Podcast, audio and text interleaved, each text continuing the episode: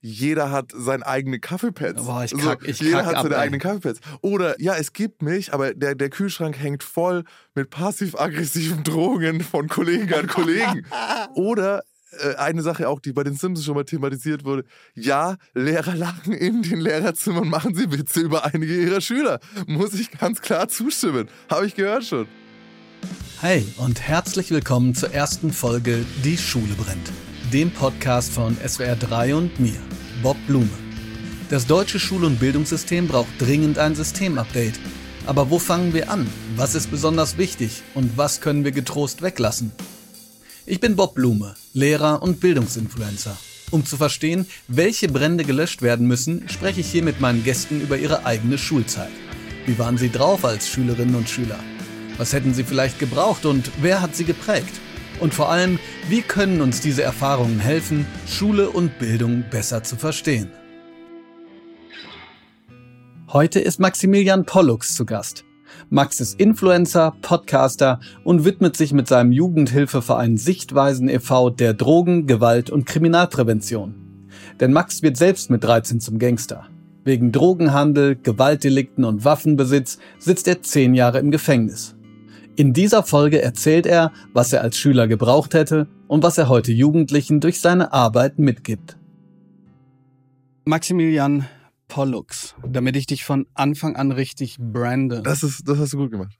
Ist es richtig, dass ich dich als Schwerverbrecher äh, gleich einführe?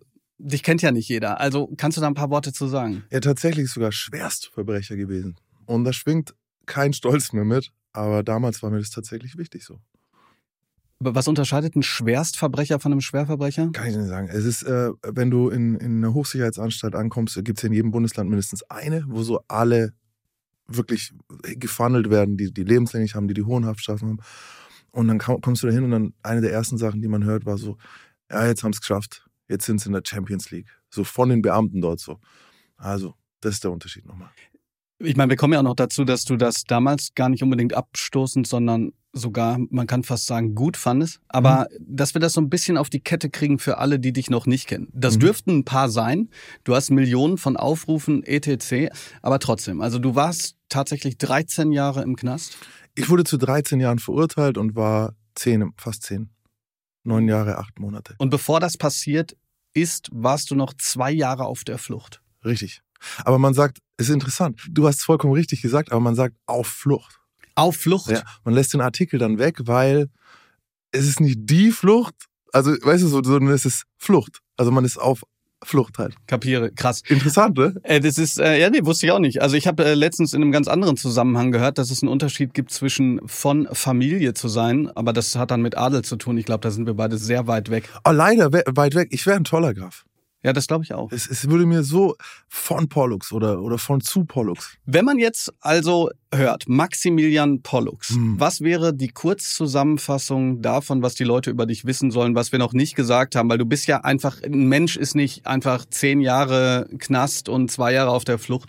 Was müsste da noch dazu, bevor wir in deine Vergangenheit schauen? Also ich würde wirklich diese Vorstellung, die ich mir so ein bisschen angewöhnt habe und die ich auch immer sage, finde ich ganz gut, dieses jugendliche Intensivstraftäter, später zehn Jahre in Haft und dann Autor, Jugendcoach und mittlerweile Influencer klingt halt, ist einfach die Berufsbezeichnung, die es tatsächlich ist.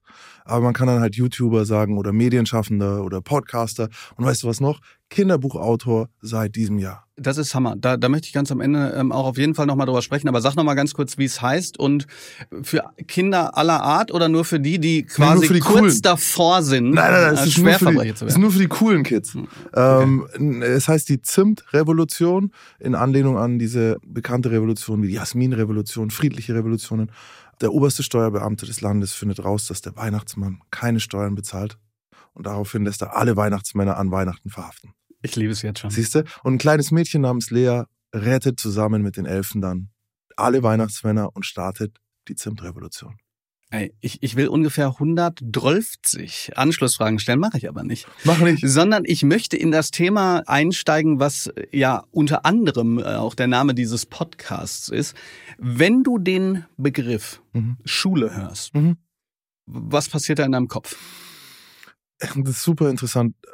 Ich, also auf der einen Seite fallen mir alle möglichen Dinge ein, die mit Schule zu tun haben. Natürlich die Schule, in die man als Kind gegangen ist, dann die Schule des Verbrechens, in die man später geht, die Schule des Lebens, durch die man gelaufen ist. Aber für mich ist, ich habe, ich weiß gar nicht, ob, ich weiß nicht, ob sie es wussten, aber ich habe mittlerweile, also ich habe aufgehört bei 750 Workshops in Schulen zu zählen. Also ich habe 750 Workshops in verschiedenen Einrichtungen gegeben. Von Förderschulen bis Hochschulen. Und habe natürlich dadurch mein Bild von Schule komplett verändert. Ich war in fast jedem Bundesland. Ich war wirklich in, in so vielen Lehrerzimmern und habe mit so vielen in diesem System Schule, in dem wirklich Kinder und Jugendliche unterrichtet werden, zu tun gehabt, dass das das ist, was mir eigentlich einfällt. Bevor wir auf die verschiedenen Ebenen noch zu sprechen kommen, weil das finde ich, finde ich auch wahnsinnig interessant, habe ich gar nicht vorher dran gedacht, so mhm. Schule des Verbrechens, beziehungsweise mhm. auch mhm. vielleicht Bildung. Mhm. Ja. Ich muss kurz nochmal gegenchecken, was für einen Schulabschluss hattest du? Also jetzt habe ich ein Fachabi, das habe ich mhm. in Haft gemacht. Und davor war, bin ich aus der Schule einfach so raus, habe dann die mittlere Reife gemacht, nachgeholt. Als du so raus bist und sozusagen die Karriere als Gauner begonnen hast. Gangster. Gangster. Wie hättest du da deine eigene Schulzeit betrachtet? Unnütz. Unnütz? Ja. Hammer. Warum? Ich hätte, und ich bin da heute noch gar nicht mal so überzeugt vom Gegenteil. Mhm. Ich hätte nach der sechsten Klasse abgehen können und es hätte mir eher nicht geschadet. So, weil da konnte ich lesen, schreiben, rechnen und alles andere war für Kinder wie mich eigentlich eine Quälerei. Was heißt für Kinder wie dich? Ich glaube ganz fest daran, dass das System Schule, so wie es heute ist, es wird aufgeweicht, unter anderem durch Lehrer wie dich, aber das System sieht immer noch gleich aus, wie es vor 100 Jahren ausgesehen hat. Es bevorzugt gewisse Fähigkeiten, zum Beispiel still sitzen, gut in der Gruppe arbeiten, visuell lernen. Schon bin ich gut in der Schule. So, also und jetzt noch ein gute, mich gut erinnern kann, mich gut konzentrieren kann, nicht sehr viel Aufmerksamkeit benötige, mir selbst genug bin, bin ich in der Schule gut? Also, ja. ne, zumindest tue ich mich leicht. Bin ich jetzt aber ein Kind, das unruhig ist, das sehr viel Aufmerksamkeit benötigt, um sich fokussieren zu können, eine Konversation braucht, also auditiv kommunikativer Lerntyp, habe ich verkackt in der Schule. Wir hatten teilweise 34, 35 Kids in der Klasse damals. So, wie soll einer wie ich, der echt weißt, wir kennen uns jetzt seit einer Stunde, du weißt, ich, ich, ich engage sehr, also ich bin sehr engagiert in der, in der Kommunikation und, und, und liebe mich zu unterhalten. Aber still sitzen und mir was anschauen, ist extrem schwierig für mich. Und dadurch wurde ich halt, ohne das zu wollen oder ohne eigentlich was dafür zu können, schon benachteiligt. So. Und das sehe ich heute bei, also ich mache systemische Antigewalttrainings in Schulen, da sage ich immer am Anfang den Lehrern so, hey, gebt mir die, gebt mir eure Lahmen, gebt mir eure Kranken, gebt mir eure Schwachen. Nee, ich sage immer, gebt mir die, die im letzten Jahr am meisten Fehltage hatten und am meisten Verweise bekommen haben. Von denen das höchste Gefahrenpotenzial ausgeht. So, dann kriege ich immer acht, neun Kids pro Jahrgang und mit denen arbeite ich und jeder einzelne von denen hat ähnliche Probleme. So. Es ist, die, sie können nicht in einer größeren Gruppe sein. Da geht's schon los so. Aber jetzt mal ohne Witz, du, du wirst doch dann auch merken, also ich muss ganz kurz über zwei Sachen äh, sprechen. Ich habe ich hab ein, ich hab ein ähm, Kapitel in, in einem Buch geschrieben, das hieß tatsächlich, der Unterricht ist erstarrt. Mhm. Und da geht's um die sogenannten 10G. Und so funktioniert Schule immer noch. Ich kriege nicht mhm. alle 10G, mhm. aber sowas wie die Gleichaltrigen machen zur gleichen Zeit das Gleiche, mhm. in der gleichen Geschwindigkeit und versuchen mhm. die gleiche Antwort zur gleichen Frage zu bekommen. Mhm. mhm. Und ey, das hat halt super funktioniert, so im Preuß fürs preußische Militär, so, ja. Ähm, aber wie du es gesagt hast, sobald es da individueller wird, da fallen die Leute halt raus. Ja, ja vor allem, warum hat es im preußischen Militär funktioniert? Weil ich wollte einen Soldaten da rauskriegen. Ein, und das ist, da haben wir noch ein Ge Gehorsam. Ich wollte jemanden, der ein Befehlsempfänger ist. Ich wollte keinen selbstständig denkenden Menschen am Ende dieses Prozesses bekommen. Ja. Ja. Und da, da krank, genau da ist es. Da ich, ist ich, muss, ich muss da immer an das Lied von Danger, Danger Dan de mhm. denken, der in Gloria Victoria, der, mhm. der schreibt über, genau über diese Schulzeit gesungen hat. Pass auf, aber jetzt ist es nicht aber trotzdem so? Ich wollte eigentlich bei deiner Schulzeit bleiben, aber mhm. ich muss diese, diese Rückfrage stellen. Ist es nicht so, dass du dann auch feststellst, dass diese acht, neun Leute mhm. ein unfassbares Potenzial haben, wenn man sie lässt? Ich weiß, was du meinst. Das ist eine, eine Riesenfrage, die wir uns immer wieder stellen, die ich auch mit meinen Coaches und Mentoren, also ich habe ja diesen Verein Sichtweisen, der die Schularbeit auch leistet, die Präventionsarbeit. Und da ist immer wieder die Frage, was kann ich meinen Schülern sagen? Kann ich wirklich jedem sagen, jeder kann alles werden? Du kannst alles sein. Oder sollte ich vorsichtig sein damit? Und wo ist die Grenze? So, wo hebe ich jemanden und mache jemanden Traum und wo begrenze ich jemanden, der es vielleicht weiterbringen könnte? Ich glaube nicht, dass jeder von diesen neuen alles sein kann. Ich persönlich, das mache ich im Gespräch mit einem 15-Jährigen nicht aus. Was ich aber merke, ist, also der hat, der hat nicht unbedingt das Potenzial, äh, neurisch zu werden. Der hat aber ganz andere Qualitäten und ganz anderes Potenzial auf anderen Ebenen, die nur im System Schule absolut unnötig sind, die ihm einfach nichts helfen. Nehmen wir mich, ich war, und jetzt kommen wir zu der Krux an der ganzen Sache. Wenn zum Beispiel ich mit einem anderen Schüler zusammen Mist gemacht hat und der Lehrer hat gefragt, wer war das jetzt, ne? Und, und der, es ging um Bestrafung ich hätte niemals den anderen Schüler verraten. Selbst wenn man mir so gesagt hätte, ja, okay, dann warst du's. Und wenn ich es gar nicht gewesen wäre, so, wenn der andere geworfen hätte, selbst dann hätte ich diese Strafe genommen, um den anderen zu schützen und weil ich halt so bin. Das ist ein seltsames Talent, so eine Mischung zwischen Loyalität, Verschwiegenheit, Belastung gegenüber Stress und Druck von außen, nützt mir dort absolut nichts. Im Gegenteil, wird mir sehr negativ ausgelegt. Jetzt bin ich aber irgendwann 15, komme auf die Straße, komme mit Leuten in Kontakt, mit anderen Leuten, mit einem anderen System und plötzlich werde ich für genau diese Fähigkeit gelobt.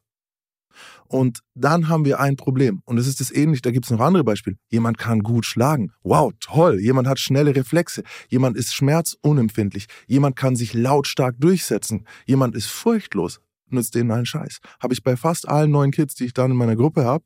Und die wandern uns ab in eine Welt, in der sie da gelobt werden. Ja. Und da, da es gäbe auch eine legale. Nehmen wir nur beim Militär des KSK oder so, ne? Also wir, ja. es gibt Ventile dafür. Nur wenn die das erste Mal gelobt werden auf der Straße, haben wir ein Riesenproblem. Was, was die Zuhörenden gerade nicht mitkriegen, ich, ich bin die ganze Zeit am Nicken, weil, weil wir ja so ein bisschen gerade so rauskriegen, was, was viele einfach auch kritisieren. Es gibt unglaublich viele Fähigkeiten, die in der Schule überhaupt keine Rolle spielen ja. und gleichzeitig kommt man in der Schule am besten zurecht, wenn man die Dinge halt gut kann, die in diesem System halt gutiert werden, so, ja. Was mich aber interessiert, du hast gerade von, von Mistmachen gesprochen. Also bevor wir, bevor wir mal dahin kommen, was für ein Mist du gemacht hast, weil das interessiert mich sehr. Ich bin mal gespannt, ob du an die Sachen drankommst, die ich noch so, ähm, ich weiß gar nicht, ob ich die sagen kann. Ich bin ja auch noch, also noch bin ich Lehrkraft, ja. Mhm. Ich weiß nicht, wie lange, wenn der Podcast rauskommt. Naja, jedenfalls wie können wir uns das vorstellen? Du kommst aus Nürnberg eigentlich. Ich ne? aus Nürnberg, ja. Nürnberg ist jetzt nicht so die Stadt, wo ich beim ersten Mal zuhören gedacht hätte, so, boah, Nürnberg, Bronx und so. Also, wie, wie kann man sich das vorstellen? Du hast gerade gesagt, 15, du, der kleine Maxi oder, mhm. oder vielleicht der Maximilian, ich weiß es nicht, mit kommt 15. Drauf an, kommt drauf an, wer mich, wer mich in welchem Zustand für uns, Für uns mal durch so einen Tag. So, du, du wachst wo auf, du gehst wieder hin, hast du die Zähne geputzt, also. 15 meinst du schon oder früher? Also, ja, wie du willst. Ja, äh, äh Nürnberg ist jetzt äh, Nürnberg ist keine keine einfache Stadt, muss man sagen. So ist natürlich in Bayern. Bayern hat eh ist jetzt nicht unsicher, ist jetzt nicht ein Ghetto, ist jetzt nicht Dortmunder Nordstadt. So, aber es gibt natürlich diese diese Teile. Ich habe auch mhm. in einem nicht so schönen Stadtteil gewohnt, der auch heute als Brennpunkt eher definiert werden wie würde. Wie sieht's da aus? Schon Hochhäuser, also so Häuser, fünf, alle sind so fünfstöckig, äh, Glasscherben auf den Mauern zwischen den Grundstücken, so. Es ist schon, also es war schon ein Arbeiterviertel. Mhm. So. Äh, meine Mom war da sehr bekannt, die hatte da einen Laden, so einen Geschenkartikelladen, den, das ist eine Form von Laden, die es heute so nicht mehr gibt. Und jeder kannte die. Also so ein bisschen Tante Emma, Emma Laden. Ja, nur nicht mit Süßigkeiten, sondern Spielzeug und, und sowas. Was ist für Harlequins? Und, und so Masken. Ah, geil, und, geil, okay. und, und, dann aber auch, als die SchnullerInnen waren, zum Beispiel die Plastikschnuller, gab's mhm. die da auch. Und dann mhm. war plötzlich so, oder? Oder dann gab's, was gab's da mal, Tamagotchi oder so, die gab's dann da auch. Also so, mhm. ne? Spielzeug war da auch, deswegen hatte ich immer sehr viel Spielzeug schon als Kind. Und jeder kannte meine Mom. Und die Kids kannten auch alle meine Mom, weil vor Muttertag ist man da rein und hat dann für drei Mark irgendwie irgendwas gekauft für die Mutter. Hat das dann direkt einen Effekt auf dich gehabt? Ja, wenn du stadtbekannt oder halt super bekannt bist, dann zieht sich durch mein Leben durch. Also das war auch immer was, was ich, wo ich, wonach ich einen Bedarf hatte, Aufmerksamkeit. Diese Arbeit deiner Mutter stelle ich mir dann trotzdem nicht einfach vor. Ne? Also du musst ja irgendwie trotzdem mit so einem kleinen Laden äh, das auf die ja, Kette kriegen voll, und dein Kind. Also wie wie kann man sich das vorstellen jetzt auch in Bezug darauf? Also Weißt du, so Kleinigkeiten. Mhm. Seid ihr zusammen morgens mhm. aufgestanden? Mhm. Habt ihr gefrühstückt oder? Du, meine Mama hat wirklich immer gearbeitet. Also es war wirklich von, von, von, denn der Laden hat um neun aufgemacht bis abends um 18 Uhr, aber du fängst halt eine Stunde früher an und hörst eine Stunde später auf, machst noch Abrechnungen. Ich war eigentlich immer in der Schule und danach im Hort. Also ich bin wirklich um acht in die, äh, weiß ich nicht, um 7.45 Uhr hatte ich mich abgesetzt an der Schule so und um 16.30 Uhr bin ich äh, in den Laden gelaufen halt. Und du bist an der Schule angekommen? Ja. Und dann? Also Grundschule, bei uns war Grund- und Hauptschule so zusammen. Im Nachhinein, weißt du, ich habe ja mittlerweile wirklich die ganzen Schulsysteme so durchlaufen. Es ist ein, es ist nicht die beste Lösung gewesen so. Du hast in der vierten die Leute aufs Gimmi, die in, ins Gymnasium kamen. Das heißt, dann waren schon wirklich sehr, sehr viele weg, die eigentlich Vorbild hätte sein können, wie es darum geht, wie du strukturiert lernst, weil das konnten die da schon besser, sonst wären sie nicht in der fünften im Gymnasium gewesen. Und die anderen sind alle zusammengeblieben. Die Hauptschule war auch in der Schule und das macht natürlich dann, hast du in dem Brennpunkt, hast du eigentlich recht früh eine, negative, eine Selektion, eine ja, Selektion eine, ja. und, und, eine negative Beeinflussung. Ja. Dadurch, dass wenn du nicht im fünften aufs Gummi bist, wird schon so ein bisschen vorhergezeichnet, okay, halt das Gummi ist nichts für dich so. Ja. Und das finde ich schon recht früh. Ja. Also es ist eigentlich viel zu früh. Und dann kommst du auf den Schulhof, erstmal eine rauchen? Mm, Nee, ich habe ich hab erst echt, ich habe mit 13 erst angefangen, so kiffen, rauchen. Be- Beides gleichzeitig, oder? Ja, ja. Ich habe eigentlich gar nicht geraucht, ich habe äh, gekifft, aber es ist so ein Trugschluss, weil ich habe gekifft mit Tabak, also Boah, Alter, ich, ich kann mich da noch dran erinnern, wie wir das erste Mal eine geraucht haben. Und ich, ich hoffe, äh, ich weiß gar nicht, wenn ich das jetzt sage, ist der, ist der äh, dann ab 18, aber ähm, ich kann mich sogar noch mal an meinen ersten Zug erinnern. Klar, ich ich äh, zieh und dann hat man, der Kollege, mein Freund hier nochmal Grüße gehen raus, du Penner, ja. Ich habe echt lange gebraucht, das wieder wegzukriegen. Meine Mutter kommt. Das war so, Ja, und aber so, so haben wir erschreckend. Rauchen gelernt. Okay. Wie, wie war es bei dir? Äh, erste Zug ist schlecht geworden auch. Und dann habe ich es erstmal wieder gelassen. Also ich habe wirklich dann eine Zeit lang nicht mehr geraucht. Okay. Ähm, ansonsten, ich habe in der Schule, ich war also verhaltensgestört, diagnostiziert super früh. Ähm, heute hätte man dann wahrscheinlich AD, ADHS diagnostiziert oder zumindest halt verhaltensauffällig oder sowas. Man hätte verhaltenskreativ, man hätte sicher nicht mehr gesagt verhaltensgestört. Das war natürlich schon was, wo du damit, was du dann auch denkst, so, okay, gestört, gestört, gestört. Und du merkst ja auch, dass du in dem System relativ häufig bestraft wirst im Vergleich zu anderen Leuten, die nie bestraft werden. Wie wurdest du bestraft? Ey, die, die Klassiker waren, also im Kindergarten war es immer so dieses nicht mitspielen. Ne? Dann darfst du nicht mitspielen, darfst nicht raus, darfst, musst da im Eck sein und darfst halt, musst die Spielsachen wieder abgeben, die du dir jetzt irgendwie da zusammengesucht hast. Dann in der Schule äh, auch da Pause nicht besuchen, äh, schreiben, äh, Tafeldienst. Ich habe ich hab wirklich, ich bin noch in der Generation, ich bin aus der Generation, du wirst es kennen, wo du, wo du seitenweise einen Satz schreiben musstest. Boah. Ey, und dann, dann überlegst du ja so dieses, okay, ich darf nicht stören oder ich darf in der Pause nicht so. Und dann schreibst du das ja, irgendwann schreibst du das gar nicht mehr, sondern die Profis schreiben dann in, in, in, äh, ich, ich, ich, ich, ich, ich, ich, Ja, ich untereinander, ja, da, ja, darf, ja. darf, darf, darf, weil du dann schneller wirst bei den Wörtern. Aber was dadurch passiert ist, der Sinn, nicht mal der Sinn des Satzes bleibt noch hängen. Und das waren so Strafen.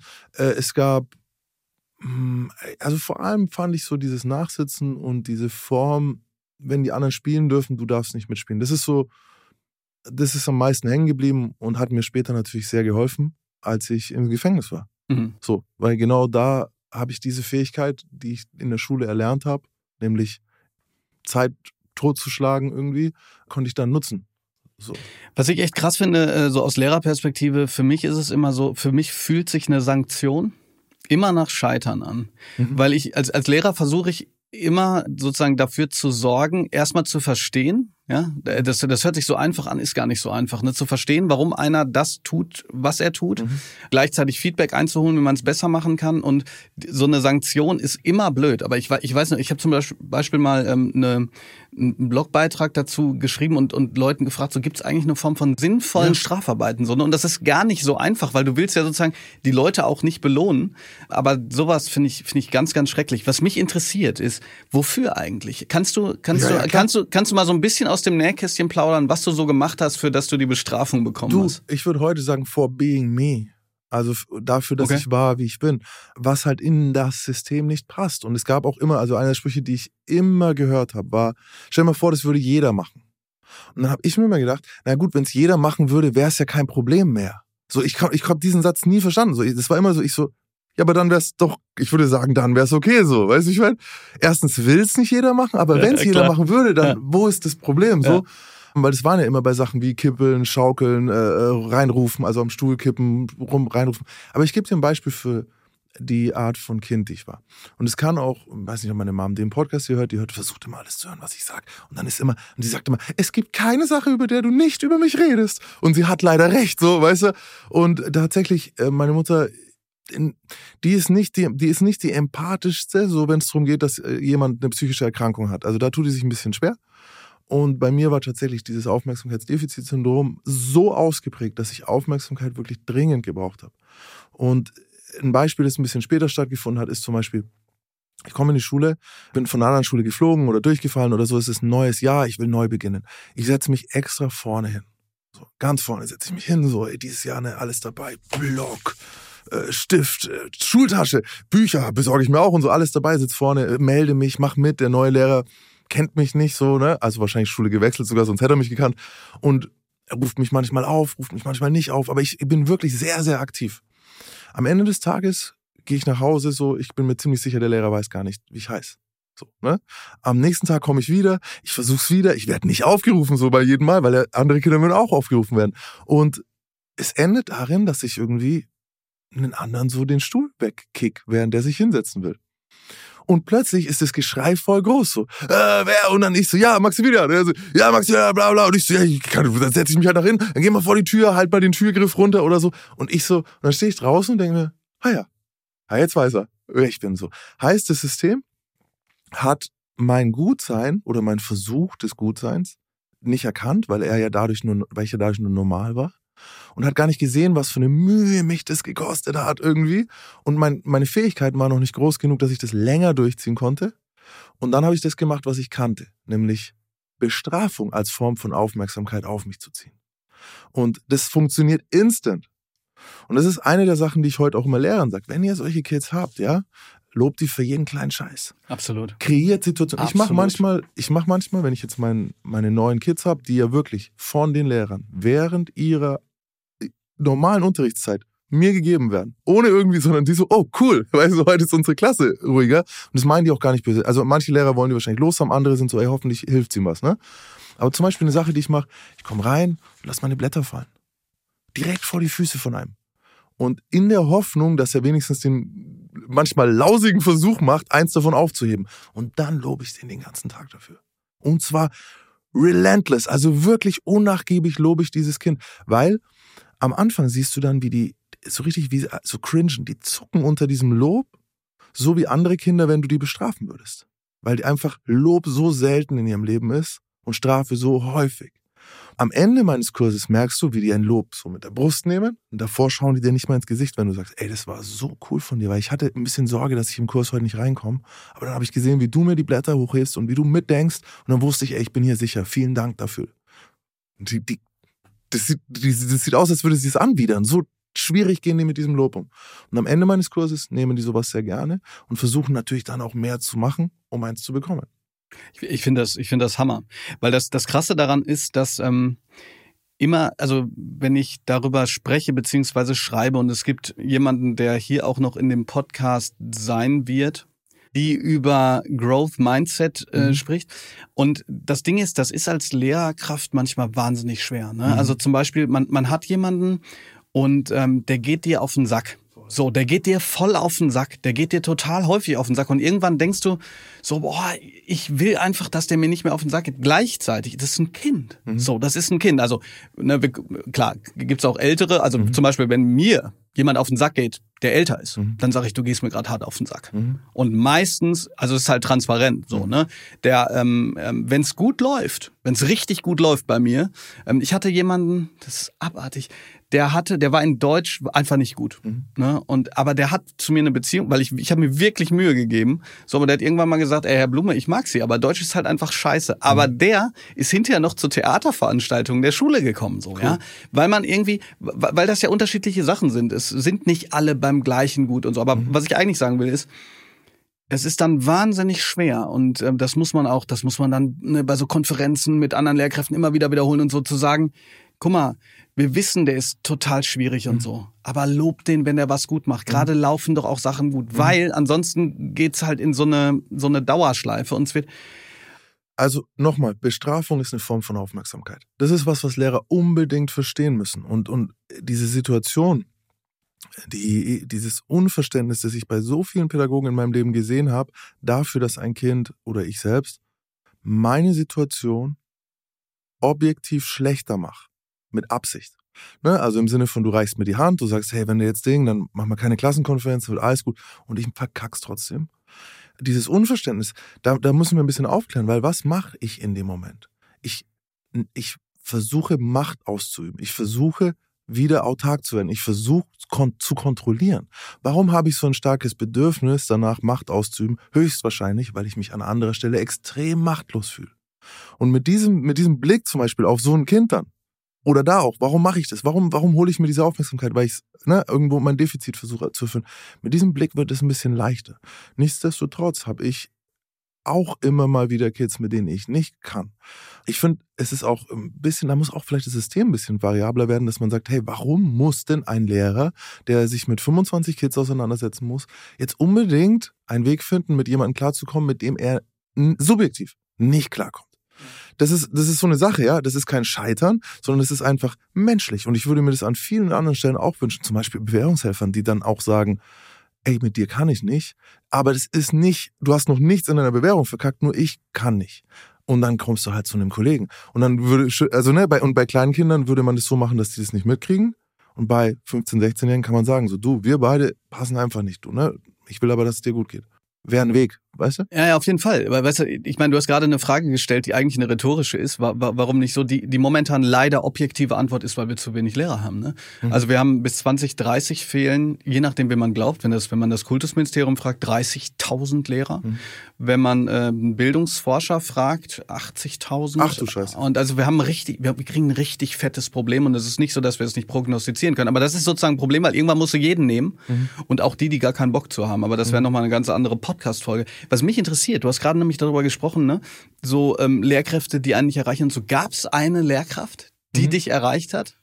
Also das Ding ist auch noch eine Sache, die jetzt sich stark verändert hat die letzten Jahre. Ähm, ich bin bis zu meinem, ich würde sagen, bis zu wiederholt, also eigentlich neunte, so meiner wiederholten achten Klasse hatte ich keinen Klassenlehrer. Nur Frauen. Auch keine anderen, mal einen Sportlehrer oder so, aber ich habe keine männlichen Pädagogen gesehen. Also weder im Kindergarten, noch im Hort, noch in der Schule. Das heißt, ich bin komplett von Frauen erzogen worden. Das Ding ist natürlich, dass du dann ein Identifikationsproblem entwickeln kannst, zumal auch noch Scheidungskind, Vater nicht da gewesen erstmal und so. Wieso erstmal? Als ich sechseinhalb war, hat meine Mutter einen coolen neuen Dude gefunden, okay, der auch okay. wirklich bis mhm. zum Ende, also der ist dieses Jahr gestorben, ähm, bis dahin immer bei mir war so. Beileid an dieser Stelle. Danke sehr. War ein toller Mann. Nichtsdestotrotz irgendwie so, auch dann ist es nicht, ist es nicht der eigene Vater, ist trotzdem schwer, sich zu identifizieren, auch wenn er alles getan hat, einfach schon allein optisch anders und so weiter. Ja, klar. Aber das ist so ein bisschen ein Problem, ne? dass ich, ich, ich kann voll sagen, ey, ich hatte Beispiel, ich hatte eine super, im Hort war eine ganz, ganz tolle Pädagogin, die einfach Hammer war.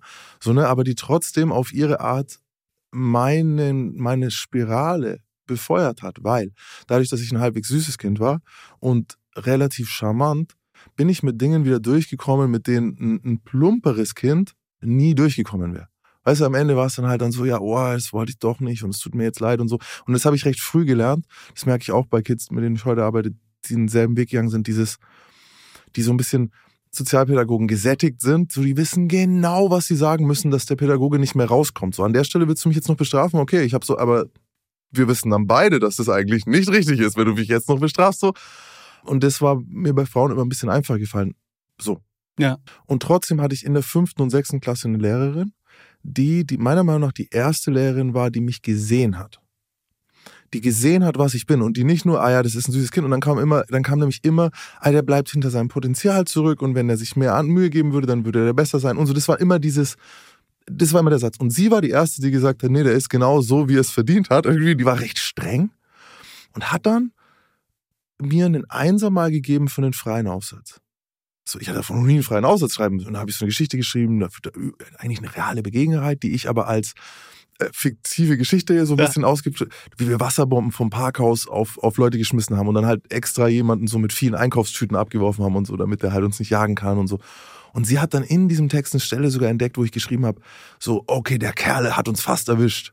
Und sie so, daher weiß ich, dass es dir gar nicht wirklich leid tut. Weil meine, so, meine Katharsis war am Ende so, ja, es tut mir sehr leid und obwohl ich nicht erwischt worden bin, würde ich es nie wieder machen. Und sie so, das kaufe ich dir alles nicht ab, weil dann würdest du den, das Opfer nicht der Kerl genannt haben. Und ich so, boah, so viel kann man aus einem Text lesen und so. Ich war so fasziniert. Ja. Und dann hat sie gesagt, das ist ein Eins, das ist mit Stern. So, ich so, boah, was ist das? Hab noch nie einen Einser gehabt. Und sie, der Satz, den sie gesagt hat, ist, du kannst schreiben. Und jetzt guck mal, 40 Jahre oder also 35 Jahre oder über 30 Jahre später lebe ich vom Schreiben. Das ja. sind 30 Jahre. So alt bin ich auch wieder nicht. Äh, äh, äh weniger als 30 Jahre. Ich lebe vom Schreiben und ich habe du weißt, du hast auch schon ein Buch geschrieben, so wie das ist, man weiß gar nicht so richtig, für wen schreibt man. Äh, in dem Moment denkt man sich so, soll ich es überhaupt, wer, wer wird es je jemand lesen und so. Und dieser Satz hat mir so oft geholfen an den Stellen, an denen ich noch nicht wusste, dass das, was ich schreibe, auch einen Adressat findet. Ich so. Naja, ich habe ich hab, ähm, ich hab fünf Jahre lang äh, so zwischen zwischen äh, elf und und 16 habe ich immer gesagt, ich schreibe nur für mich. Mhm. Ich schreibe nur für mhm. mich, weil ne, damit kann man sich immer schön schützen. Mhm. Bei mir war es tatsächlich auch der Lehrer. Mhm. Erste Klasse Zeugnis, Krass. Waldorfschule. Ah, das gut. heißt, der hat ähm, für für jeden der 42 Schüler mhm. und Schülerinnen ähm, eine Seite mit Füller geschrieben als Rückmeldung. Mhm. Und bei mir stand, äh, Bob neigt dazu, die Wörter auf die Goldwaage zu legen. Mhm. Und äh, ah, ich dachte da, ich dachte dann irgendwann so, Alter, ja, nee, aber ich dachte irgendwie jetzt mal ohne Witz, Alter, wie, was ist das denn für eine krasse Prognose? Mhm. Was, was mich interessiert hier, du hast ein paar Mal schon so so ein Wort in die äh, in den Mund genommen. Ähm, Spirale, ähm, mhm. Teufelskreis und so. Kannst du theoretisch ähm, bestimmte Momente identifizieren, wo du falsch abgebogen bist. So nach dem Motto, da hast du dann was gemacht, da bist du in die, in die Laufbahn. Weil ich möchte den Zuhörerinnen und Zuhörern nochmal ganz kurz ins Gedächtnis rufen. Schwerstverbrecher. Mhm, mhm. Du hattest mit Drogen zu tun, du hattest mit Waffen zu tun, mhm. du hast das, also sozusagen viel tiefer. Mhm. Du dachtest damals viel höher, fand ich ganz interessant. Mhm. Du hast von Ehre gesprochen mal an anderer Stelle, aber viel tiefer im Sinne einer eines eines Zurücklassens von Gesellschaft geht mhm. ja gar nicht. Ja, Gab es da so, so Momente, wo du sagst, so, boah, das war so ein Schritt, der zu weit ist? Oder, oder kann man sich das eher so vorstellen? Weil, weil ich versuche gerade was zusammenzubringen. Hm. Ich versuche zusammenzubringen, okay, also Nürnberg, die, die Gegend, in der du wohnst, die ist, die ist jetzt nicht das, was man so, ich sag jetzt mal, so ein bürgerliches äh, Neubaugebiet nennt, aber deine Mom ist angesehen, die arbeitet sich einen ab. Du hast gerade gesagt, ja, du kippelst mit dem Stuhl, du wirst rausgeschickt, okay, aber aber, aber da wird man ja kein, kein Verbrecher. So. Bei jeder Reise, wenn du das Ziel anschaust, denkst du auch so, oh krass, wie ist der da hingekommen? Ja, Schritt für Schritt. Ähm, wie viele der Schritte wirklich bewusst auf ein Ziel zugeführt worden, mm, ist im Nachhinein auch schwer zu sagen, weil ich, ich, ich also hätte ich, würde ich nur so zurückschauen, einfach zurückschauen müssen, hätte ich wahrscheinlich eine falsche Vorstellung davon, wie ich damals war. Dadurch, dass ich aber mit Kindern in dem Alter arbeite und Jugendlichen, weiß ich, wie wenig reflektiert ich in dem Alter doch in Wirklichkeit gewesen bin. So. Und wie viele Dinge ich nicht hinterfragen konnte und wie schwierig das Verstehen von Konsequenzen für mich war. Also, wir Menschen sind prinzipiell nicht so gut drin, ne, komplexe Konsequenzen vorherzusehen, sonst würde keiner Zigaretten rauchen. Machen aber voll viele. So, da steht drauf, wir bringen dich um und du so, naja, aber heute nicht. Also, weißt du, das ist halt schon krass. Und gleichzeitig verlangen wir von dem Kind zu verstehen, ey, wenn du jetzt hier das und das und das machst, dann gehst du vielleicht später ins Gefängnis und da drin passiert dann das und das. Das ist sehr komplex. Gefällt oder was war es bei mir? Bei mir ist es so, ich habe tatsächlich, glaube ich, veranlagungstechnisch eine relativ flexible Einstellung zu vielen Dingen, die in der Gesellschaft per Gesetz geregelt werden. So. Also sowas, was, was verboten ist, was nicht. Habe ich immer gedacht, okay, das muss ich doch selber spüren. Das interessiert mich, ob ihr das als verboten definiert. So. Ich finde es okay. So, ne? Das, das war ein Problem. Dann natürlich dieses diese Zäsuren mit dem Erwischtwerden. So, du wirst das erste Mal beim Clown erwischt. Das war bei mir sehr, sehr früh. Und dann gab es da noch Wann? keine Polizei. Ich kann es dir gar nicht sagen, aber sagen wir mal elf oder so, das erste Mal. Und dann gibt es keine Polizei, aber es gab natürlich damals den Anruf bei meiner Mutter, weil jeder kannte meine Mutter so. Ja, der ist hier, was soll ich mit dem machen? Wir haben den gerade beim Clown im Plus, Schlecker, was auch immer, so im Laden erwischt. Und das war eigentlich, das ist der Moment, wo viele Leute das dann nie wieder machen. So, ne? Du, du wirst erwischt und du hast dann so das Gefühl, oh, das war sehr unangenehm. Und bei mir, ich hatte das Gefühl, das war sehr unangenehm und gleichzeitig habe ich das aber irgendwie als so eine, ich hätte das als Feigheit empfunden, wenn ich es jetzt nicht nochmal mache. Ich finde das interessant, weil wir haben auch geklaut. Mhm. Also ähm, Zocken hieß das mhm. damals. Mhm. So Odol-Sprays. Dann haben wir so. Ja, so, Mundspray. Odol ja, Mundspray geht ja, super. Ja. Kostet auch viel zu viel Geld für ein Kind. Zeitungen. Und brauchst du unbedingt, weil du musst ja versuchen, Mädchen zu küssen genau, mit genau. neuen. Wird eh genau. eh nichts, weißt du? Ja. Und tatsächlich so Schlümpfe. Schlumpf, Schlumpffiguren. Das ist ein guter Klau. Also das, das ist. Ja, wir haben die auch in, ich kann da jetzt nicht weitersprechen. ich kann jetzt nicht drüber weitersprechen. Stattdessen möchte ich äh, zu Kategorien kommen.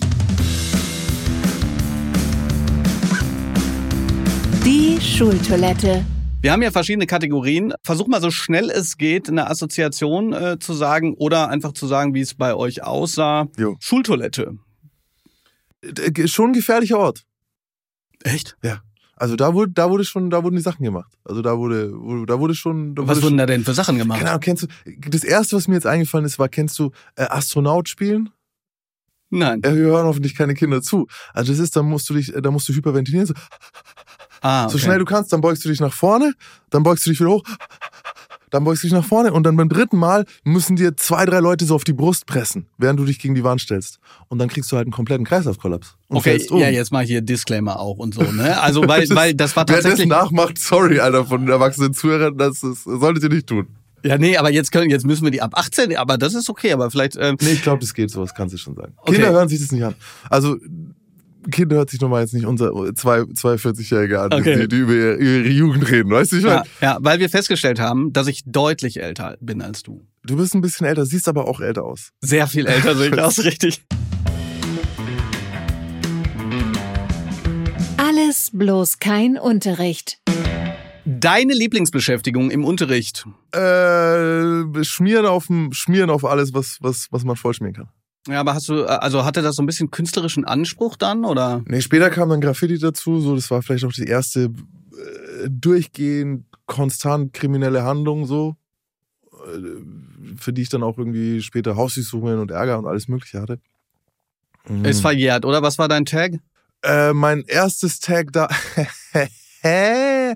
mein erstes Tag damals war Markel, was auch ziemlich nah an, an, also weißt du, du hast wieder Buchstaben drin, die du in Max hast. Es geht gleich los, es geht MA, damit fängt man so an. Und später kam dann äh, Hasser. Hazer eigentlich, H-A-Z-E-R. Okay. Da kann ich jetzt wirklich nichts zu sagen, weil, wie gesagt, ich bin total überhütet aus, au- aufgewachsen und sowas haben wir alles nicht Jede gemacht. Nacht war ich draußen. Ah, Wir nie. So, Deine Schulzeit in einem Song. Wenn deine Schulzeit ein Song wäre, was hätte sie für einen Titel?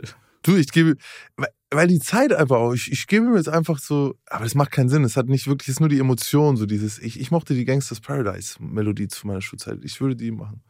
Obwohl ich es nicht so eine Schule war, aber irgendwie so, Aber es ist, ist geil. Ähm, ich muss, also da habe ich, während meines Zivildienstes habe ich darauf rappen gelernt, ja, ehrlich gesagt. und man sieht ja auch, ich habe gleich das Video so im Kopf, wie sie so im Schulhof kämpfen, dann das, das so, irgendwie Ja. so in der, in der Pause, die kämpfen doch dann so im, im Gang. Nee, ja, und der eine wird abgeholt mit dem Polizeiauto von der Schule und so, so wollte ich es immer haben.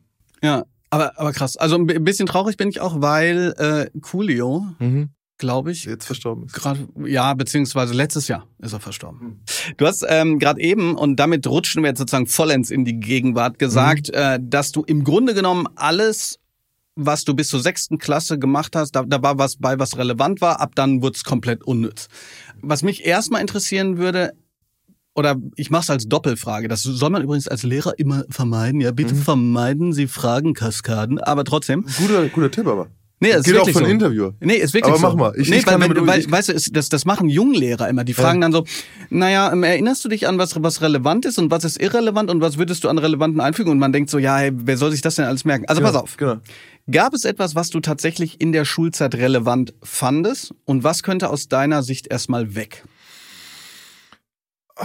Also äh, relevant, das ist, das ist eine sehr subjektive Sache. Also ich fand relevant. Okay, pass auf. Also jetzt nee, heute, was ich heute mit, mit Rückschau äh, relevant finde, ist die, das, Gezwo das, das Lernen in erstens in einem großen Haus, das erkläre ich gleich, zu funktionieren und zweitens mit anderen Menschen zu in, interagieren zu müssen. Ein großes Haus geht darauf zurück. Äh, Peter Zingler, ein Bekannter von mir, hat mal eine Kurzgeschichte geschrieben, die ging irgendwie so los. Alfred lebte Zeit seines Lebens in großen Häusern. Heimen, Krankenhäusern, Gefängnissen. So, weißt du, und es ist so, in Schule zähle ich da ein bisschen mit rein. Also es ist ein System, gerade ein Internat wäre noch viel hermetisch abgeriegelt, also da ist noch viel. Und so, so, so sehe ich auch Schule. Und das, das hat mir natürlich später sehr geholfen, dass ich gelernt habe, wie solche Systeme funktionieren. Und dass ich natürlich mit anderen Kindern klarkommen musste. Das finde ich auch heute noch wichtig. Und das ist auch für mich ein Grund für so ein Zusammenballen von Kids. Was komplett weg kann, in meinem Fall, alles, was wirklich mit Mathe und Naturwissenschaften zu tun hat, weil ich da extrem schlecht drin bin. So, heißt für, die, für das System eigentlich, dass man viel früher den Kindern überlassen sollte, was sie wissen wollen. Zusammen natürlich in Abstimmung mit den Pädagogen, vielleicht sogar den Eltern. Einfach, dass man drauf guckt und sagt, ey, guck mal, Hier würde der jetzt einen Fünfer und einen Sechser schreiben. Und wisst ihr was? Das braucht er nicht.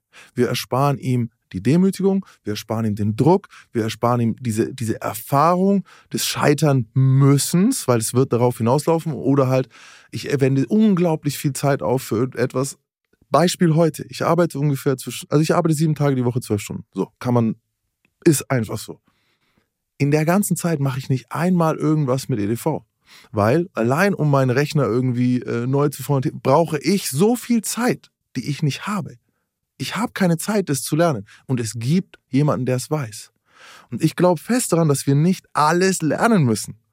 Was, was, ich, was ich auf der anderen Seite aber interessant finde, ist, du, du gestaltest Stories, du machst Instagram-Beiträge und so weiter und so fort. Dinge, die die Kinder und Jugendliche auch machen, die aber in der Schule dann wiederum keine Rolle spielen. Ne? Also ich, kann, ich erinnere mich zum Beispiel daran, dass ich mal eine Folie gemacht habe, wo ein 14-Jähriger, mhm. ich, ich habe aus meiner Medien AG damals Leute gefragt für Lehrerfortbildung. Was, was mhm. macht ihr so online? Mhm.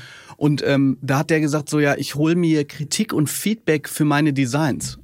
Äh, für meine Arbeit hat er geschrieben. Und, cool. und die Lehrerinnen und Lehrer lachten. So. Und ich habe gesagt, hier, was, warum, warum lacht ihr? Ja, Weil die gar nicht kapiert haben, dass es sozusagen so eine außerschulische Realität gibt, wo sich die Leute dann halt eben außerhalb der Schule äh, Schwerpunkte nehmen und, und dafür dann halt Feedback bekommen. Ja? Die, die, die Leute, die unterrichten, sind natürlich immer älter als die Leute, die unterrichtet werden. Und die Lebensrealitäten sind immer ein bisschen unterschiedlicher. Da, da, das muss man auch ein bisschen akzeptieren.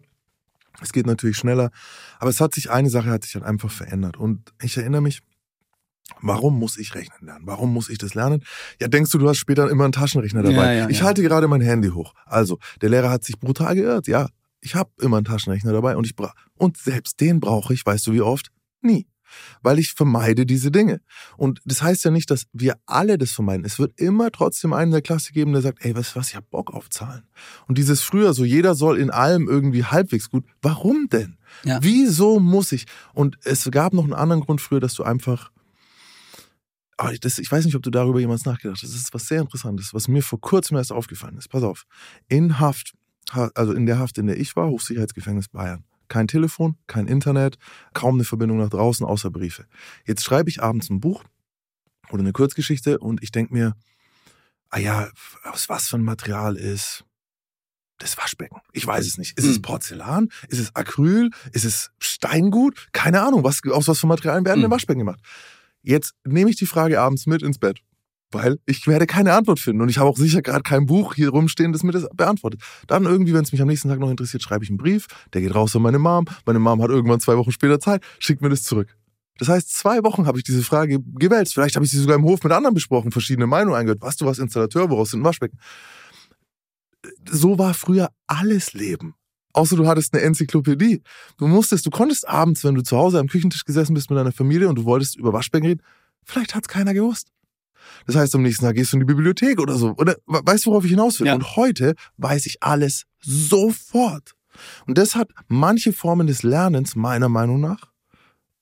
Also, äh, obsolet gemacht. Nein, nein, aber weißt du, du hast recht. So nein, du hast recht. Pass auf. Was ich, was ich immer nur zu bedenken gebe, ist, ähm, du, du hast gerade eben schon was Wichtiges gesagt, nämlich, dass du gesagt hast, basale Kompetenzen müssen gelernt werden mhm. und im besten Fall, mhm. aus meiner Sicht, selektiert man die Leute auch nicht nach der vierten Klasse. Uff, Warum? Ja. ja, weil du erstens nicht wissen kannst, ob jemand acht, neun Jahre später dann studieren will oder Voll, nicht. Alter, keine ja? Ahnung. Aber und, und das ist etwas, was, also das ist immer mein Aber, weshalb ich für konservativ mhm. gehalten werde. Ich glaube, bestimmte basale Kompetenzen mhm. brauchst du, weil Lesen, Rechnen, Schreiben, ähm, genau. Zuhören, mhm. mit anderen zurechtkommen, mhm. so, sowas.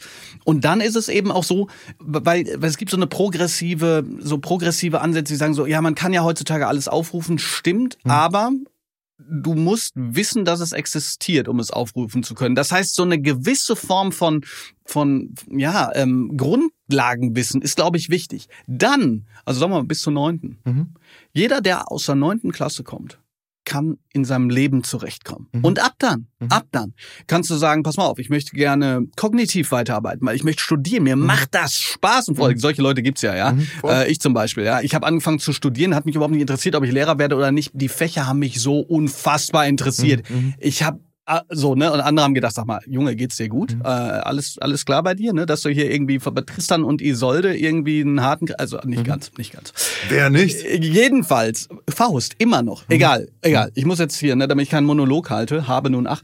Aber ähm, Andere eher dual. Mhm. Ich habe im Gymnasium oder ganz praktisch, ich habe im Gymnasium Leute sitzen, da ist der Vaterwunsch des Gedanken. Mhm. Mhm. Und die sagen mir, ey, eig- eigentlich will ich viel lieber praktisch weiterarbeiten. Und die Leute, die praktisch weiterarbeiten, die brauchen dann den Mut, aber auch so kannst du erfolgreich Mhm. werden. Ja, es ist nicht nur ein guter Mensch, der Abitur hat. Ja, es war ja früher tatsächlich, äh, die, man hat ja dir früher gesagt, wenn du in der vierten nicht aufs Gymnasium bist, gehst du eigentlich nie, wirst du nie studieren. So war die Denke halt. Also das war dann für viele Leute für immer aus dem Kopf. Man muss auch sagen, dass die ältere Generation jetzt auch so die, die jetzt um die 50, 60 sind, sagen wir mal 60, 60 würde ich so sagen, ist so die Safe-Grenze von Leuten, die eigentlich nie gelernt haben, sich selbst weiterzuentwickeln. Wo man immer gesagt hat, du bist mit 25, bist du, was du bist. Und die sind es auch geblieben. So, wenn ich nur meinen Vater anschaue, der ist, der hat sich, also die, die, die 30 Jahre, in denen ich ihn kannte, hat sich da nichts mehr bewegt. Und das nicht im Bösen oder so, sondern es war halt einfach so. Und dieses, dass, dass du, dass du ein lebenslanges, erst kam lebenslanges Lernen, heute würde ich sogar sagen, lebenslanges Wachstum, das ist, äh, war, ist eine neue Idee. Und auch, auch Überprüfen von eigenen Vorstellungen oder eigenen Glaubenssätzen ist eine ganz neue Idee. Das ist was ganz Neues. Und das sollten wir mittlerweile, es passiert in vielen, also in vielen Schulen schon. Ich kenne so viele Lehrer, es machen so viele richtig, aber es gibt natürlich nicht alle. Und das ist halt reines Glücksspiel, wieder zu wem du kommst. Das ist, wird auch immer so sein in, in, im Bildungssystem, dass du halt nicht alle, alle Leute gleich gut sind in ihrem Job oder, oder gleich effektiv oder gleich, gleich offen oder was. Nochmal zu dem Lernthema. Es geht darum, ich finde, und das ist jetzt, ich bin kein Lehrer. Wie gesagt, ich bin Externer, der, der reinkommt und es von außen sieht und halt sieht, was das System mit, den, mit, mit, mit Leuten wie mir macht. Ich glaube, wir brauchen eigentlich fast gar nicht mehr so viel Wissen vermitteln, sondern es ist tatsächlich eher, wie finde ich, wie suche ich, wie schätze ich den Content, den ich zu sehen kriege, ein. Bloß da haben die Lehrer so ein starkes Defizit, weil wer sind denn die Leute, die auf Facebook gerade die ganzen Mist glauben? Das sind alles 50 plus. Die Generation ist es, die in, in, an Facebook gerade scheitert, weil sie halt gewohnt sind, Nachrichten eine gewisse Glaubhaftigkeit zu vermuten und jetzt nehmen sie Facebook ernst. Ja. Und es ist ein ganz trauriges Bild so, ne? Wie sollen aber diese Leute jetzt unseren jungen Kids zu zeigen, wie sie Medienkompetenz entwickeln? Die haben ja selber keine. Ja. Und da haben wir, äh, da haben wir, äh, da müssen Fortbildungen gemacht werden für Lehrer. Da brauchen wir Fachkräftefortbildungen zuerst mal, bevor die unsere Kids ausbilden können, weil dieses Handy, das ich in der Hand halte, ist so viel gefährlicher, als es 90 Prozent der Erwachsenen überhaupt sich vorstellen können. Ja. Das ist das eine. Und das zweite ist, das, was ich meine mit diesen Talenten so. Da geht es mir darum, müssen wir aufwiegen auf der einen Seite, wie wichtig ist es, dass man sich, dass man lernt, sich durch was durchzukämpfen, worauf man eigentlich keine Lust hat. Ne? Weil das ist wichtig. Deswegen sage ich zum Beispiel den Kids immer, mach eine Ausbildung. Du musst es mal lernen. Zeig mal drei Jahre, dass du auch, sorry, dass ich so sage, Scheiße fressen kannst, wenn es sein muss. Ne? Dass du da durchkommst, weil das hilft dir an einer anderen Stelle später enorm. Wenn du das jetzt abbrichst, reißt es eine Narbe rein, die vielleicht dazu später führt, dass du dein Kind nicht erziehst, weil du abhaust, weil dich selber nicht dich um dich kümmerst, nicht abnimmst, wenn es sein soll und so weiter. Das ist der eine Teil. Wie wichtig ist es, das den Kids zu lernen? Und auf der anderen Teil steht dieses, dieses fette Paket der Frustration, die entsteht, wenn du was lernen sollst, was dir nicht liegt. Beispiel Rechnungswesen. Ich habe Sechser geschrieben ohne Ende. Ich war dann auf der Wirtschaftsschule. Ich bin durchgefallen. Es war, ich habe eine leere Abschlussprüfung abgegeben. Ich hatte an einem Tag keinen Taschenrechner dabei. Und mir wollte keiner einen leihen. Nicht mal die, die einen Ersatztaschenrechner hatten. Und ich hatte, ich hatte, ich hatte alle Fehlerpunkte. Ich habe eine 6 geschrieben in der Abschlussprüfung. Weißt du, was das macht? Schon allein dadurch, dass du darauf hinsteuerst. Mit 28 mache ich eine Ausbildung als Bürokaufmann im Knast. Ich habe einen Einser. Ich habe kein, habe alle, ich habe keinen Fehler, weil es so einfach war. Aber ich war damals nicht fähig und es hat mich jahrelang davon abgehalten, es nochmal zu versuchen. Ja. So, weißt du, also das ist so ein bisschen, wie groß ist der Schaden, wenn ich versuche, Leuten was reinzupressen, was sie nicht können, im Vergleich zu, wie wichtig ist es zu lernen, dass sie durch, durch irgendwas durchgehen. Und da müssen wir ein Mittelding finden. Ich, ähm, ich versuche die Frage gerade tatsächlich für mich auch schreibend zu beantworten. Für das nächste Buchprojekt. Mehr sage ich dazu nicht. Ganz kurz noch, bevor wir sozusagen einen Deckel drauf machen. Ich finde das ein wahnsinnig spannendes und interessantes Gespräch, gerade auch, weil du immer einfließen lassen kannst, was du über eben deine Erfahrungen in anderen Schulen weißt. Da würde ich gerne gleich drauf zurück. Vorher möchte ich ganz kurz noch den Zuhörerinnen und Zuhörern hier sagen, Facebook war mal ein relevantes Netzwerk. Das hatte so einen blauen Button, also für diejenigen, die da nicht mehr so drauf sind. Ne? Also das ist ja meistens ab 40 erst. Ist so. ne, das war da, damals. Nee, aber es ist, es ist irre. Aber es ist stimmt, wie du das sagst. Pass auf. Du hast selber gesagt, du warst auf, ich jetzt die, die Zahl falsch im Kopf? 700 Schulen? Ich habe 750 Workshops, also mehr als 750 Workshops gemacht, aber halt natürlich auch wiederholt in manchen Einrichtungen. Kannst Ähm, du Auch in Gefängnissen, zum Beispiel in den Schulen, in Gefängnissen, in Schulabteilungen und so. Also ganz, ganz viele, alle Systeme Schule, die es in Deutschland gibt, würde ich sagen, im Großen und Ganzen. Im Grunde genommen hast du ja schon, schon, ich sag jetzt mal so eine Art Leitlinien äh, formuliert. Aber wenn du sagen würdest, das sind so, ich sag jetzt mal drei Dinge, Mhm. die dir erstens auffallen bei den, also bei den Schulen und wo Puh, du und okay. wo du und, und wo du am besten ableiten könntest und sagen würdest, pass auf, das möchte ich den Lehrern, den Lehrkräften mit auf den Weg geben, beziehungsweise wenn hier Eltern oder so mithören Ja. und so, die das, äh, gibt es da was? Also so, ich sag jetzt mal, Ja, ja, ich hab- ich hab zwei Sachen. Imperative. Also, das Ding ist, man kann, das, das ist ein Insider für alle, die im System Schule arbeiten, man kann die Stimmung und die, das Regime an einer Schule im Lehrerzimmer erkennen. So jetzt. Das ist, das ist, das ist, würde ich sagen, ist so, habe ich äh, mit den Jahren gelernt. Da gibt ganz verschiedene Sachen von, wenn ich reinkomme, darf ich mich auf den Stuhl nicht sitzen, weil hier sitzt immer der Herr so und so. Oder jeder hat sein eigene Kaffeepads. Boah, ich so, kack- ich jeder kack hat ab, seine ey. eigenen Kaffeepads. Oder ja, es gibt mich, aber der, der Kühlschrank hängt voll mit passiv-aggressiven Drohungen von Kollegen an Kollegen. Oder eine Sache auch, die bei den Simpsons schon mal thematisiert wurde. Ja, Lehrer lachen in den Lehrerzimmern, machen sie Witze über einige ihrer Schüler. Muss ich ganz klar zustimmen. Habe ich gehört schon. Vor allem nachdem kurz geklopft wurde von eben diesen Schülern und die dann irgendwas wollten und dann wieder gegangen sind. All das über Lehrerzimmer stimmt und ich würde sagen, es, es, es, es, es, ich erkenne mittlerweile an der Art, wie ich in einem Lehrerzimmer. Das Lustige ist, ich komme ja auch noch als Externer, der dann hier Gewaltprävention oder so macht. Mhm. Und dann gibt's natürlich Lehrer, die das total toll finden und interessiert sind. Und dann gibt's aber auch die, die sagen, und wie viel soll der Spaß jetzt kosten? Dich gar nichts. Du wirst lachen. Dich gar nichts. So, ja, aber nein, mal wirklich, was kriegt man? Was? So viel? Dafür würde ich das auch gerne machen. So, weißt du, halt, um vergessen irgendwie, dass ich halt selbstständig bin. Ja, ich, ich enthalte mich jetzt. Ich enthalte mich jetzt. Du weißt alles. Aber aber es gibt auch wirklich die Kollegen, die von sich auskommen, so, ey, ähm, oh, cool, was machst du denn hier? Voll Hm. toll. Oh, da glaub, kann man sich mit reinsetzen. Übrigens, ach komm, da hau ich den als zweiten Fakt. Weil das sind lauter Lehrer-Insider. Das ist ja vielleicht auch ein bisschen, es sind überdurchschnittlich viele Lehrer und Pädagogen hier. Ihr Lieben, ihr seid fürchterliche Zuhörer. Ihr seid, ich gebe lieber eine Fortbildung in einer Förderschulklasse, wo zwei, drei Betreuer drauf sitzen auf meinen neuen Teilnehmern und in der Pause Tabletten äh, ausgehändigt werden, als vor ähm, Lehrern, die nicht freiwillig da sind, sondern die zum Beispiel als Fortbildungspunkte die ganze Schule eingeladen sind oder so. Das sind die schlimmsten Fortbildungen. Sozialpädagogen, kein Problem. Sind gewohnt mitzuarbeiten, lieben es mitzuarbeiten. Kannst auch mal eine Übung machen. Aber Lehrer, es kommt mir so vor, als würdet ihr nur darauf warten, dass ihr irgendwo anders mal schwätzen könnt. So. Und das ist sehr interessant. Ich mache dann diese ganzen anderen Sachen. Ich warte dann mal, ob sich der, derjenige auch ausschwätzt. Ich lasse es so, dass er die einzige Stimme ist, die jetzt alle hören. Stört die absolut nicht. Schwätzen weiter mit ihrem Nachbarn. Ich hatte sogar mal schon mal einen, den ich erwischt habe, während meiner Fortbildung, wie er hinten Prüfungen korrigiert hat.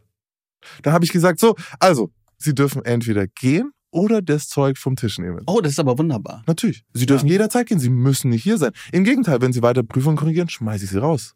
Ja, So. finde ich gut. Ja, ist auch so. Aber, aber das ist interessant, Ja. weil das sind genau die Sachen, die Sie nie tolerieren würden in Ihrem Unterricht. Ja.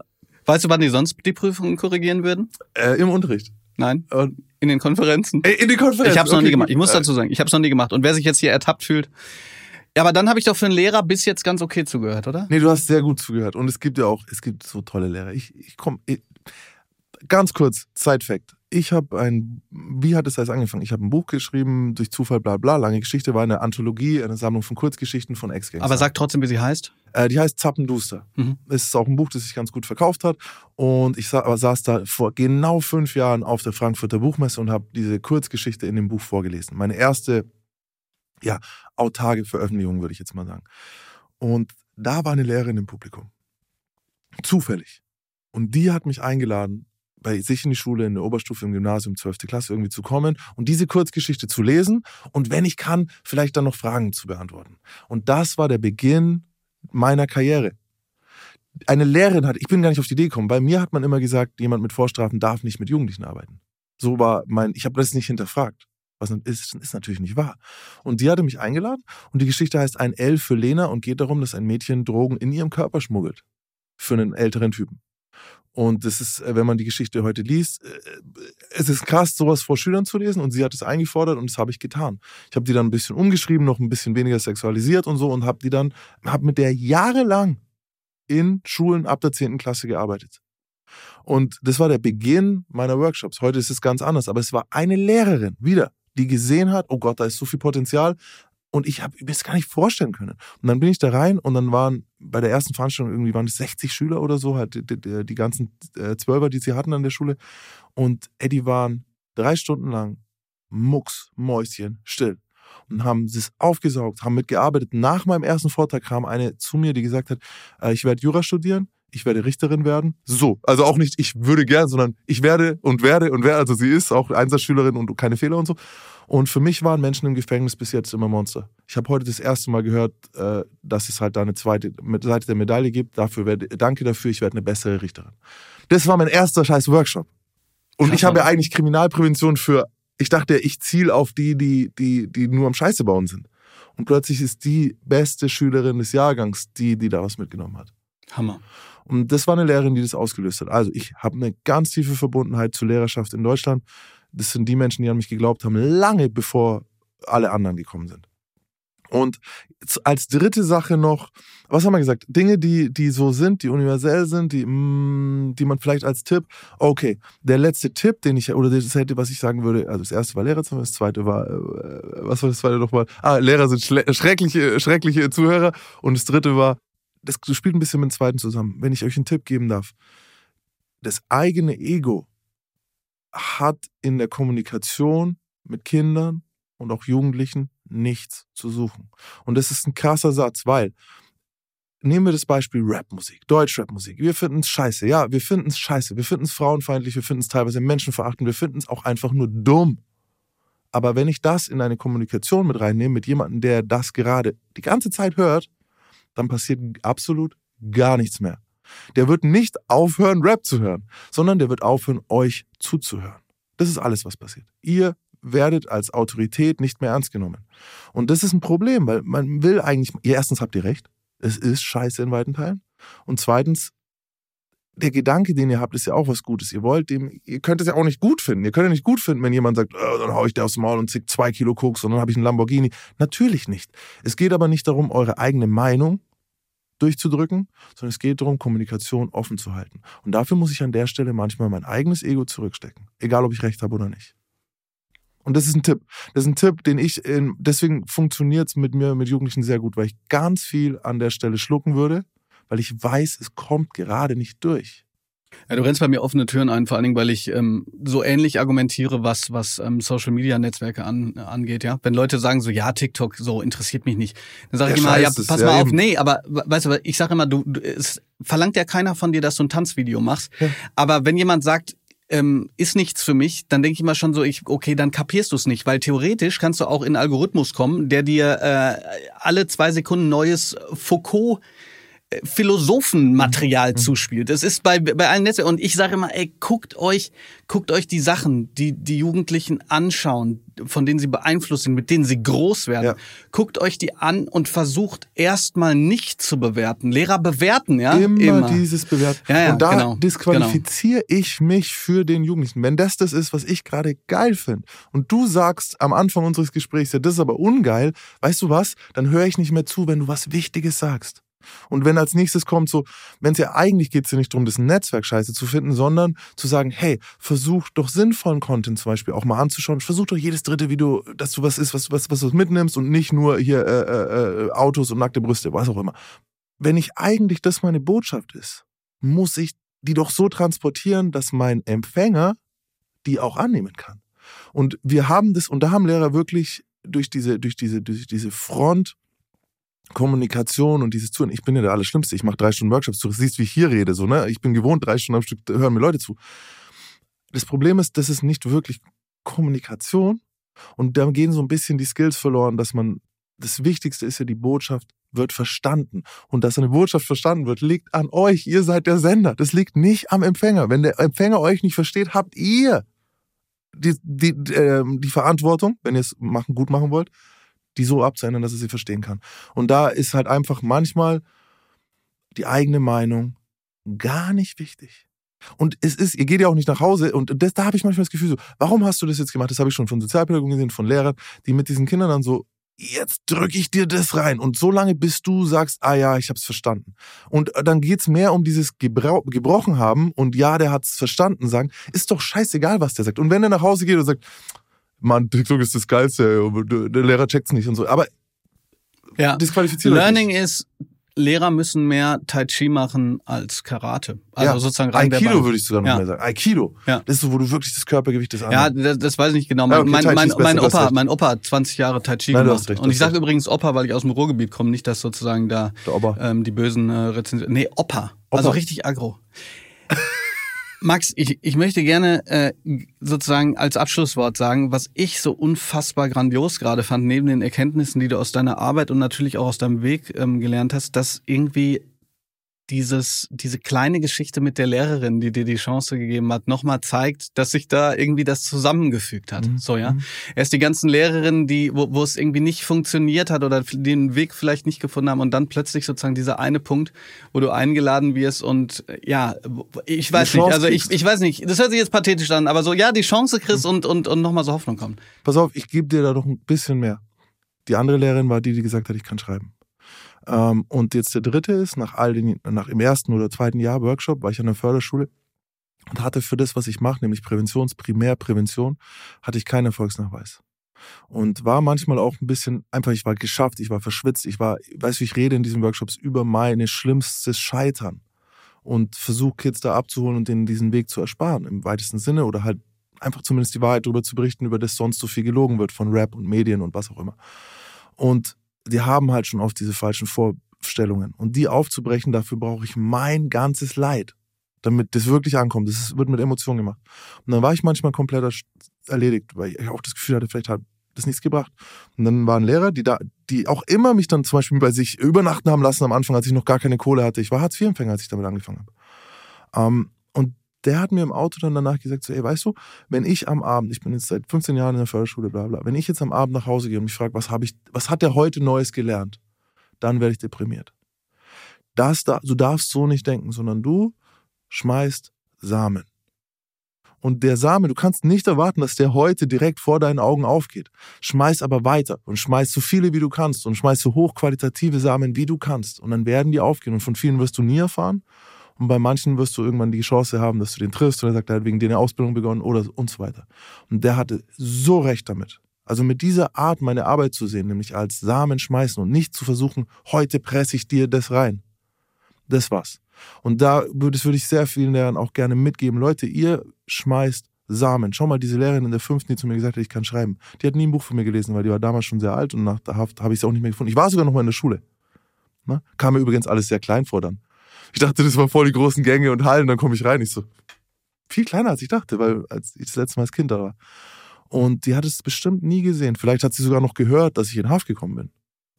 Aber mittlerweile, und da kann ich echt sagen, ich bin sehr privilegiert, weil ich habe Tausende von Nachrichten mittlerweile bekommen, dass wir einem Menschen in einer gewissen Situation geholfen haben.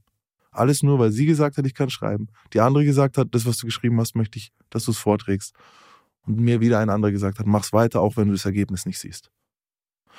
Das möchte ich allen mitgeben. Ähm, der Verein hat Sichtweisen. Jo, wenn ihr, äh, wir machen Workshops überall und auch wenn ich jetzt nicht mehr so aktiv bin, wir haben eine neue Generation an, an, an Mentoren, die diese Workshops machen. Und das ist wichtig. Schmeißt Samen. Es war mir Jo. eine Freude. Mir auch. Vielen Dank fürs Zuhören. Ich hoffe, die Folge hat euch gefallen. Weiter diskutieren könnt ihr auf meinem Instagram-Kanal @netzlehrer oder auf Twitter @blume_bob. Die Schule brennt ist eine Produktion von Auf die Ohren, exklusiv für SWR 3. Redaktionelle Leitung und Schnitt Katharina Kern. Audiodesign und Postproduktion Milan Fall.